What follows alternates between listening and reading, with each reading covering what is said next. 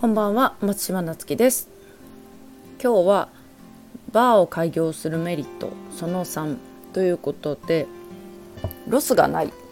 ということについてお話していこうと思います。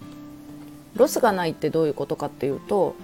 あのカフェとか居酒屋さんとかって食品仕入れたりしてねあのもしお客さんあんまり来なかったら暇でね廃棄するみたいなのがやっぱり出てくると思うんですよね。そういう食品ロス。でその点バーは仕入れがお酒と、まあ、あの出す店舗によってはそのお菓子とかなんで、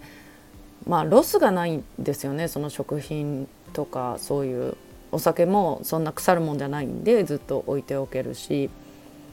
でそういう意味でね無駄がなく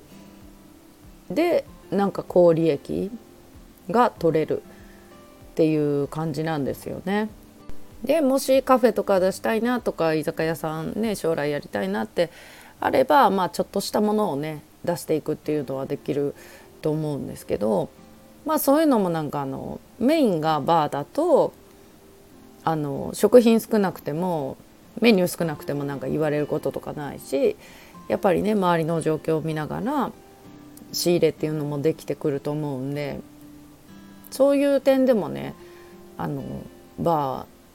ーの営業っていうのをねすごくおすすめしてます。無駄がない、うん、その時間をね。とお金の無駄がないっていう。っていうのをおすすめしています。もしあのご興味があれば LINE 登録お願いします。それではまたお会いしましょう。